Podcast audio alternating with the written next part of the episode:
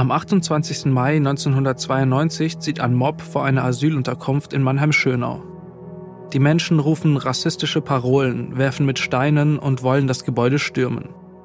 Und das in einer Zeit, als kurz nach der Wiedervereinigung in Deutschland immer wieder gewalttätige Angriffe auf Asylunterkünfte stattfinden, wie zum Beispiel in Hoyerswerda und Rostock-Lichtenhagen.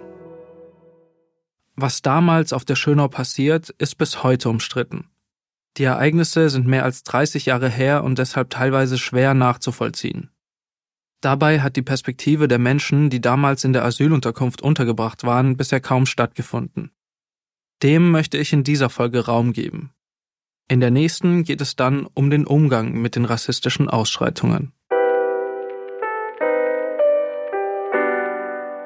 Am 30. November um 16.38 Uhr klingelt mein Handy. Das Display zeigt eine Nummer, die ich nicht eingespeichert habe. Ich nehme den Anruf an. Dran ist Safet Živkovic. Er meldet sich auf meinen Brief. Eigentlich versuche er zu vergessen, was damals passiert sei, erzählt er. Und er habe doch auch schon meinem Kollegen für den Artikel damals alles gesagt. Ich erkläre Safet Živkovic, dass ich gerade an einer Podcast-Folge zu dem Thema arbeite und ihn dafür unbedingt interviewen möchte. Er sagt, er habe zwar gerade Urlaub, müsse aber noch ein paar Dinge erledigen. Aber morgen, da könne er sich eine Stunde für mich freischaufeln. Wir verabreden uns und am nächsten Tag fahre ich ihn besuchen. Ihr hört Migrationsstadt Mannheim. Ein Podcast vom Mannheimer Morgen und mir, Joschka Moravec. Und das ist Folge 4. Vergessen. Rassistische Ausschreitungen auf der Schönau 1992, Teil 1. Der Mannheimer Morgen hat letztes Jahr zum 30. Jahrestag der rassistischen Ausschreitungen auf der Schönau eine Doppelseite gemacht. Ich verlinke euch die Texte in den Show Notes.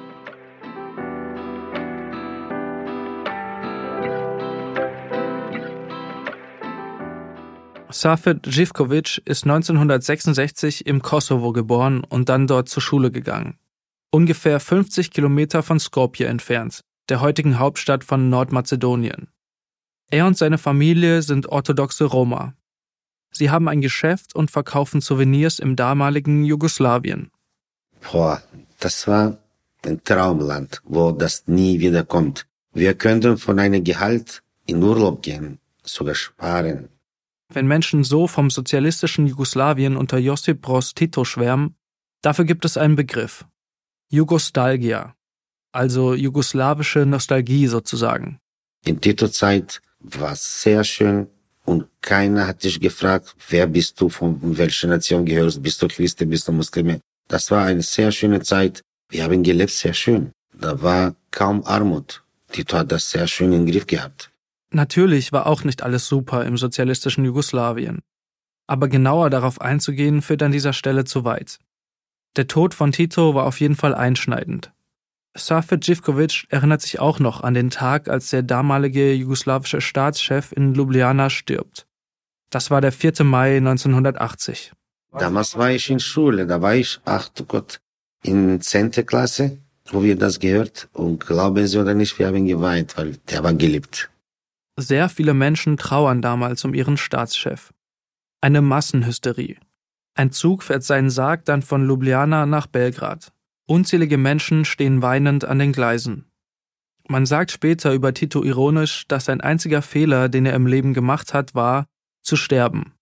Denn nach seinem Tod bröckelt das friedliche Zusammenleben in Jugoslawien. Die Politik des Ausgleichs zwischen den verschiedenen Völkern gerät ins Wanken. Die ethnischen und religiösen Konflikte werden neu entfacht dann fängt an, die Leute diese Unterschied zwischen Nationen mehr zu bemerken, sag mal so. Du bist Christ, du bist Muslim, du bist Roma, du bist die und die. Aber das hat uns nicht so stark gestört. Wir mussten nur mehr arbeiten, damit schönes Leben zu haben. Aber zum Glück, wir haben gearbeitet. Geschäft natürlich läuft sehr gut. Da waren wir zufrieden. Aber dann kommt eine schwere Wirtschaftskrise und Anfang der 90er brechen die Kriege aus. Zuerst in Slowenien und dann in Kroatien und Bosnien. Aber dann fängt an zu mobilisieren. Und dann, ich war in, in der Reserve vom Bundeswehr. Ich war Sniper und da wollte ich nicht. Da wollte ich nicht Leute schießen. Mit Bundeswehr meint Safe Živkovic die jugoslawische Volksarmee. Sie kämpft gegen die Unabhängigkeit Sloweniens und Kroatiens. Und mit dem Bruderkrieg will Safe Živkovic, wie er sagt, nichts zu tun haben. Ihm gefällt die neue Politik nicht mehr. Da wollte ich nicht von Interesse von Serbien kämpfen gegen andere, wo ich im Bundeswehr verschiedene Volknationen drin war, in Bosnien, Albaner, Kroaten, Slowenien, alle möglich. Und stellen Sie sich vor, ich gehe in Krieg, da sehe ich meinen Kollegen vom Bundeswehr von anderer Seite und ich muss gegen ihn kämpfen. Das geht nichts. Da könnte ich mir nicht sowas vorstellen. Aber Safer Živkovic kann nicht einfach so ausreisen. Um das Land zu verlassen, braucht er eine Genehmigung, die er nicht bekommt. Und kämpfen will er nicht. Und Beziehungen habe ich im Bundeswehr gehabt, Freunde, die haben mich angerufen und haben gesagt, verschwinde, sonst kriegst du Einladung in Krieg. Damals war gegen Kroatien. Wenn ich Einladung bekommen hätte, dann werde ich ein Deserteur. Und so, die haben mich gesucht, war ich nicht dort, war ich nach Deutschland. Das heißt, bin ich kein Deserteur. Also muss er unbemerkt fliehen. Und zwar bevor er rekrutiert wird. Dafür gibt es Möglichkeiten. Da waren Leute, wo die Menschen mit Geld durch Grenze irgendwie nach Deutschland gebracht. In einem verdunkelten Wagen, ungefähr so groß wie ein Sprinter, werden Safet Živkovic und sein Bruder im April 1992 aus dem Land geschleust. Glauben Sie mir, ich weiß es bis heute nicht, über welche Grenze bin ich nach Deutschland gereist.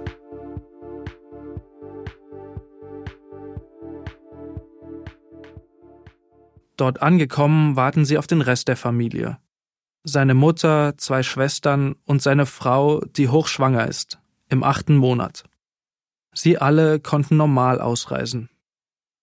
Familie Živkovic meldet sich dann bei der Erstaufnahmestelle für Geflüchtete in Karlsruhe. Von dort werden sie dann nach Mannheim-Schönau gebracht. In eine ehemalige Gendarmerie-Kaserne in der Lilienthalstraße. Jetzt eine Asylunterkunft. Naja, die Lilienthalstraße war schon eine Grenze. Ja, das war eine groß befahrene Straße. Da ist mir nicht so oft drüber gegangen. Ähm, später nach der Grundschule, als ich auf die weiterführende Schule nach Sandhofen gegangen bin, äh, war das schon so, dass ich Freunde im Norden gehabt habe. Das ist Christian Zaubzer, auf der Schönau geboren und aufgewachsen. Heute sitzt er dort für die CDU im Bezirksbeirat. Damals, Anfang der 90er, ist er ungefähr 20 Jahre alt. Ich habe mich mit ihm in einem Café in der Innenstadt getroffen, um die damaligen Ereignisse aus Schönauer Sicht zu verstehen. Denn eigentlich, und das wird in der nächsten Folge noch klarer, geht es gar nicht so sehr um die Schönau an sich. Aber trotzdem muss man ein paar Dinge über den Stadtteil wissen. Christian Zaubzer findet, dass mit der Schönau oft ungerecht umgegangen wurde. Das sei einerseits ein ganz normaler Stadtteil, vor allem im Süden mittelständisch geprägt. Da stehen viele Einfamilienhäuser. Der Teil nördlich der Lilienthalstraße gilt damals als sozialer Brennpunkt mit vielen Problemen wie Alkoholabhängigkeit, Drogen oder Arbeitslosigkeit. Viele SchönauerInnen befürchten, dass die Asylunterkunft die sozialen Probleme verstärkt. Im Stadtteil wählt damals wie heute ein beachtlicher Teil der Bevölkerung rechts. Bei den Landtagswahlen 1992 stimmen 16,6 Prozent für die Republikaner und 2021 über 30 Prozent für die AfD. Da ist es wenig überraschend, dass die Pläne zur Einrichtung einer Asylunterkunft im Stadtteil nicht gerade auf Begeisterung stoßen. Im Juli 1991 räumen die Amerikaner die Gendarmerie-Kaserne in der Lilienthalstraße. Das Land Baden-Württemberg will dort eine Sammelunterkunft für Asylbewerber einrichten. Dagegen protestieren viele auf der Schönau. Sie hoffen, dass die Vereine im Stadtteil das Gebäude nutzen können. Doch das Land entscheidet, dass die ehemalige Gendarmerie-Kaserne zu einer Asylunterkunft wird. Und so ziehen am 15. Januar 1992 die ersten Asylsuchenden in die Lilienthalstraße. Das Rhein-Neckar-Fernsehen berichtet damals so. Die seit Monaten leerstehende Gendarmerie-Kaserne in Mannheim ist seit heute wieder bewohnt. Um 11 Uhr kamen 59 Asylbewerber aus Karlsruhe. Es sind Rumänen, Jugoslawen, Inder und Türken. Die Familien bleiben maximal drei Wochen in der Kaserne, dann werden sie in andere Unterkünfte in der Region verlegt. Übrigens benutze ich in dieser Folge viele Ausschnitte aus dem rhein fernsehen Der Mannheimer Morgen hat über die Ereignisse natürlich auch berichtet. Nur lassen sich Videoaufnahmen im Podcast besser zitieren.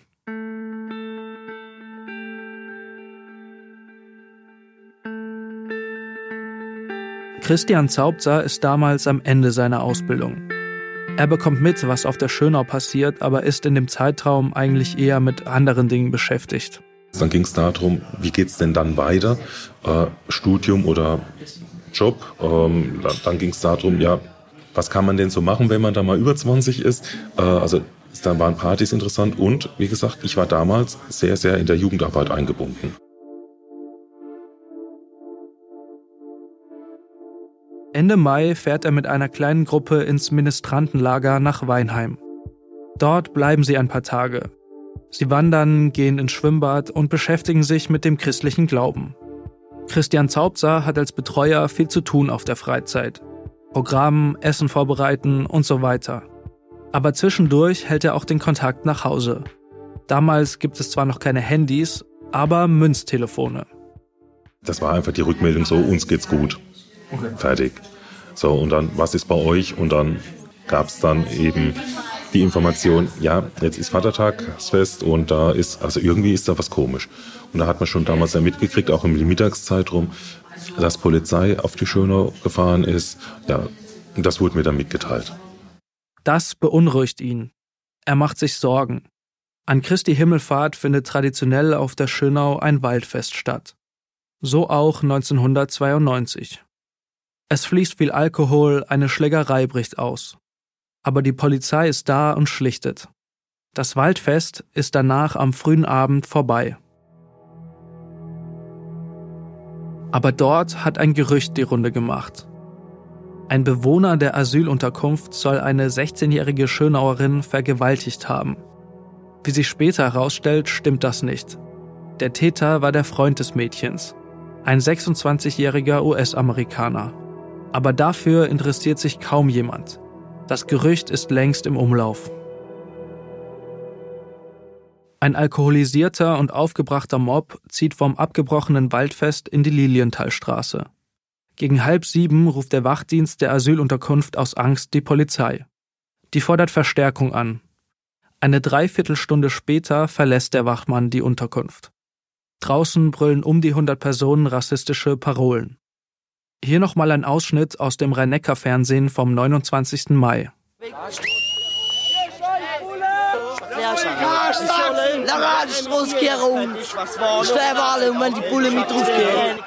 Über den Abend wächst die Menge auf 400 Personen an. Rund ein Viertel davon schätzt die Polizei als sehr konfliktbereit ein. Sie werfen mit Steinen die Fenster ein und wollen die ehemalige Gendarmerie-Kaserne stürmen. Hier noch andere Videoaufnahmen von damals. Warte mal demonstrieren und warte bis sie rauskommen. Und dann? Dann gibt's Schläge. Dann gibt's Schläge. Aber er ist geschlachtet. Also die soll durch rauskommen, sind nicht, oder? Die offene Aggressivität gegen die Asylsuchenden zeigt sich auch schon in den zwei Tagen vor Christi Himmelfahrt. Bis zu 150 teilweise bewaffnete Jugendliche versuchen die Asylunterkunft zu stürmen. Beide Male ist die Polizei rechtzeitig vor Ort und löst die Menge auf. Doch die Situation ist angespannt und eskaliert dann am Abend des 28. Mai 1992. Das wollte ich, naja, gesehen haben und ich hatte eigentlich gehofft, ich könnte vielleicht, ja, vielleicht irgendwie auch da, dazu mitwirken, äh, dass sowas nicht passiert. Das ging nicht, da war Polizei, das war abgesperrt, äh, man ist gar nicht nah dran gekommen. Aber es war für mich wichtig, nachdem die Kinder Abendessen gehabt haben, mal schnell auf die Schöne zu gehen und zu gucken, was da passiert. Es regnet und ist schon dunkel, als Christian Zaubzer ankommt. Vor Ort sieht er dann viele aufgebrachte, aggressive und alkoholisierte Menschen. Das sind keine organisierten Neonazis, sondern Menschen aus dem Stadtteil. Vor allem junge Männer. Aber auch viele Schaulustige sind darunter, auch Frauen und Kinder. Es war ein Entsetzen. Also ich habe mir nie vorstellen können, dass das bei uns im Vorort, dass das in Mannheim oder dass das in Deutschland überhaupt passieren kann. Ja, das war für mich immer weit, weit weg. Dass es irgendwelche Anschläge gibt, das ist entsetzlich. Doch die Polizei schirmt die Unterkunft ab und nimmt Personen in Gewahrsam. Es gelingt ihr aber nicht, die Menge aufzulösen. Auch der damalige Oberbürgermeister Gerhard Widder kommt an dem Abend gegen halb zehn in die Lilienthalstraße. Er versucht, die Menge zu beschwichtigen. Dabei sitzt er in einem Polizeiwagen und spricht über ein Megafon, wie ein Ausschnitt aus dem Rhein-Neckar-Fernsehen zeigt.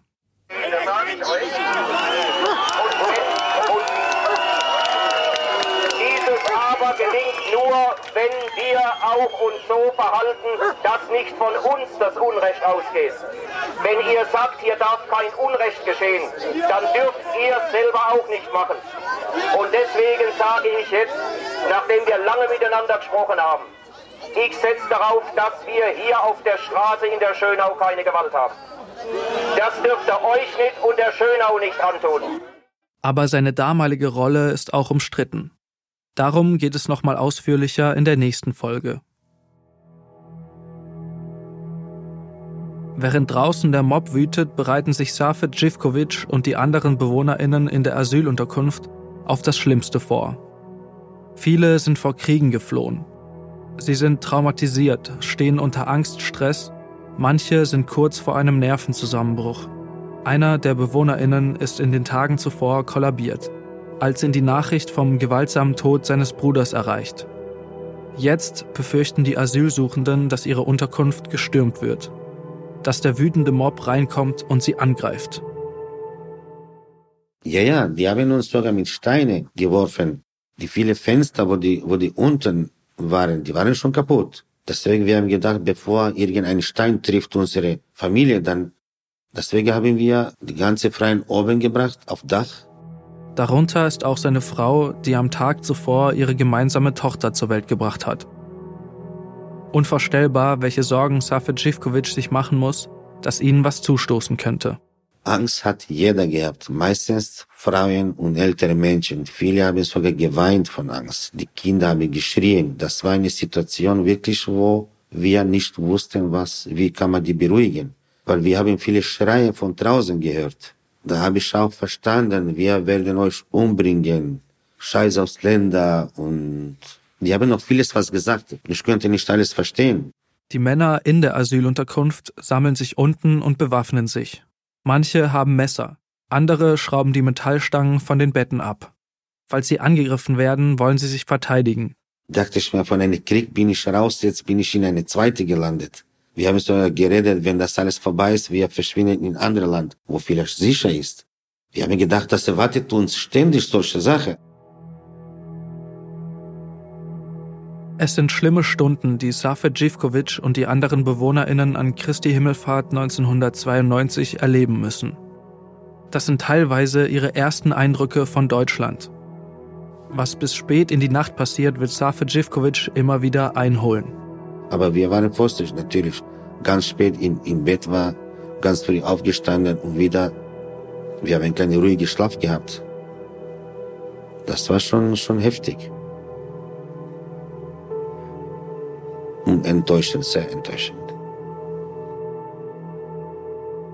Erst gegen 1 Uhr nachts wird es ruhig auf der Schönau. Die Polizei bewacht die Unterkunft die ganze Nacht.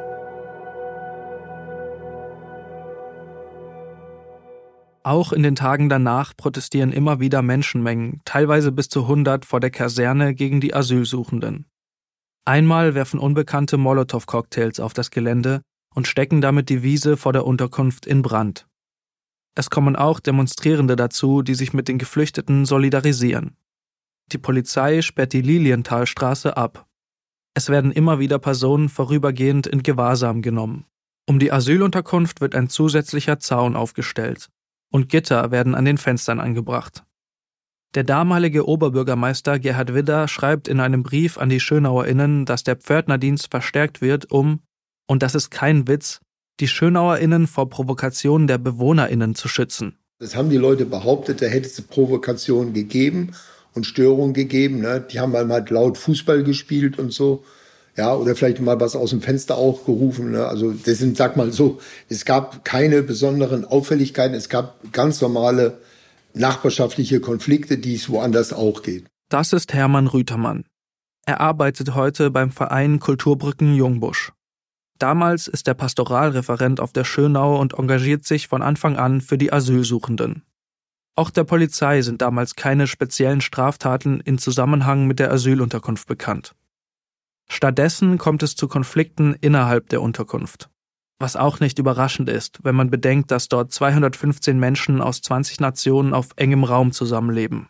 Ich habe vorher schon immer Besuche gemacht, ne? also die ganze Zeit. Also nachdem die eingerichtet wurde, bin ich immer wieder hingegangen, habe Leute, äh, weil ich auch wissen wollte, was das für Leute sind, habe mit denen geredet. Und längst nicht alle SchönauerInnen haben ein Problem mit den Asylsuchenden. Um sie besser im Stadtteil zu integrieren, gründet Hermann Rüttermann mit der damaligen CDU-Stadträtin Regina Trösch schon vor dem 28. Mai 1992 einen Beirat, der sich um die Menschen in der Asylunterkunft kümmert. Also weil mir schon klar war, dass es da Probleme geben wird, habe ich dann eingeladen zu so einem Treffen, also zur Gründung eines Freundeskreises. Das erste Treffen des Beirates findet in der Woche nach den rassistischen Ausschreitungen statt. Und äh, haben dann ähm, sozusagen die Leute, den Leuten halt so eine Plattform gegeben und die Leute gefragt, so jetzt seid ihr hier, erzählt mal eure Geschichte, warum seid ihr hergekommen? Ja, dass man einfach miteinander redet und so, was fehlt euch, was braucht ihr? Der Kreis um Hermann Rüttermann und Regina Trösch richtet eine Fahrradwerkstatt ein. Dann haben wir Fahrräder gesammelt und haben, haben mit den Flüchtlingen dann zusammen Fahrräder repariert, dass die dann mobil waren. Dann äh, war mit Kleider war ein Problem. Äh, dann haben Leute haben dann gesagt, wir richten eine Kleiderkammer ein. Haben wir wahnsinnig viel Spenden gekriegt. Die Lage entspannt sich auf der Schönau. Und auch die Ansammlungen in der Lilienthalstraße werden weniger. Ganz ruhig bleibt es aber nicht. Im August 1992 werfen Unbekannte Scheiben der Gendarmeriekaserne ein. Und im September 1992 sowie im August 1995 kommt es dort zu Brandanschlägen.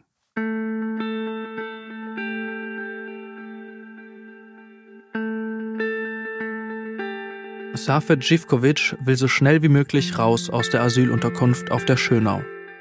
Nach ein paar Wochen in der Lilienthalstraße findet er für sich und seine Familie eine Wohnung. Sie kommen an in Deutschland und finden sich zurecht. Aber die Ereignisse damals rund um Christi Himmelfahrt 1992 beschäftigen ihn natürlich immer wieder. Ganz ehrlich, ich versuche das zu vergessen. Ich dachte, ich, ich sage immer so, das war ein Albtraum. Soll das, lassen wir das hinter uns. Das war schlechte Zeiten wo ich wirklich enttäuscht war und vergesse ich immer wieder zu vergessen. Will ich wirklich vergessen, will ich mich nicht erinnern, weil das macht mich unruhig. Da mache ich äh, nicht aggressiv, aber enttäuschend und sagt, ach du Gott, das habe ich erlebt, das will ich gerne vergessen. Und, aber vergessen kann man das nie. nie. Das bleibt im Kopf aber immer leichter, je, je Zeit vergeht, weil Zeit schafft alles. Aber manchmal kommen die Erinnerungen doch wieder hoch. Wenn er zum Beispiel ein Straßenschild Richtung Schönau sieht. Wenn ich vorbeifahre manchmal, manchmal trifft mich ein Weg Richtung Schönau, dann gucke ich gerne, dann, dann lache ich darüber, dann sage ich, hier habe ich gelebt, hier habe ich das erlebt. Er war später auch noch mal dort, als die Kaserne noch stand. Er wollte mal vorbeischauen. Da habe ich gedacht, die armen Menschen, was werden die erleben, ob da kommt sowas wieder? Einfach war ich ein bisschen unruhig, wo ich das gesehen aber diese Neugier ist manchmal stärker als das bewundert dich, dass da sagst du, wow, das ist diese Stelle, wo ich war. Heute ist dort, wo früher die Gendarmerie-Kaserne stand, ein Parkplatz von einem Einkaufsladen. Nichts erinnert daran, was im Mai und Juni 1992 dort passiert ist. Im Gemeinderat gab es im März letztes Jahr mehrere Anträge, dass in der Lilienthalstraße eine Gedenktafel aufgestellt wird. Dazu teilt die Stadt im Dezember 2022 auf Anfrage mit, Zitat, ob und in welcher Form eine Gedenktafel die richtige Form der Erinnerung darstellt und dies vor Vorliegen einer wissenschaftlichen Aufarbeitung sinnvoll ist, ist noch nicht abschließend bewertet. Zitat Ende. Die wissenschaftliche Aufarbeitung soll dieses Jahr beginnen.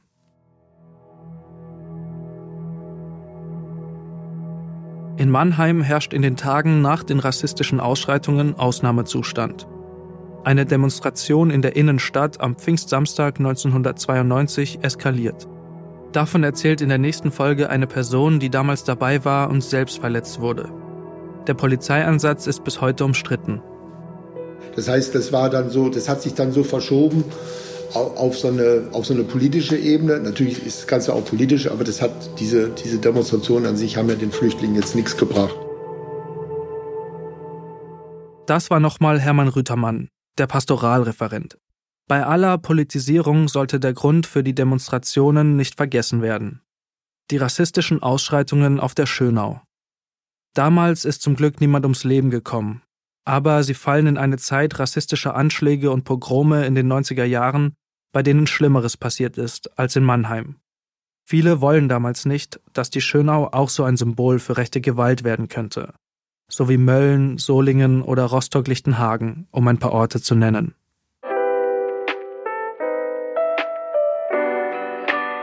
Deshalb geht es in der nächsten Folge vor allem um die Aufarbeitung, den Umgang und was wir heute noch daraus lernen können. Und da müssen wir vor allem über die Rolle von Stadt, Polizei und ja, auch vom Mannheimer Morgen sprechen.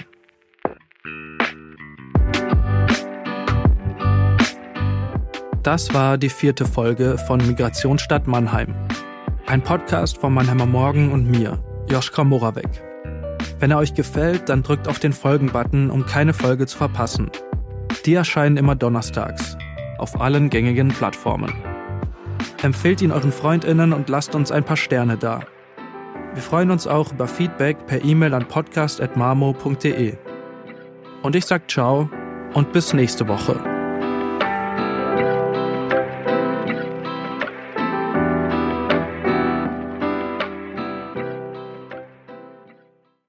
Ein Podcast des Mannheimer Morgen.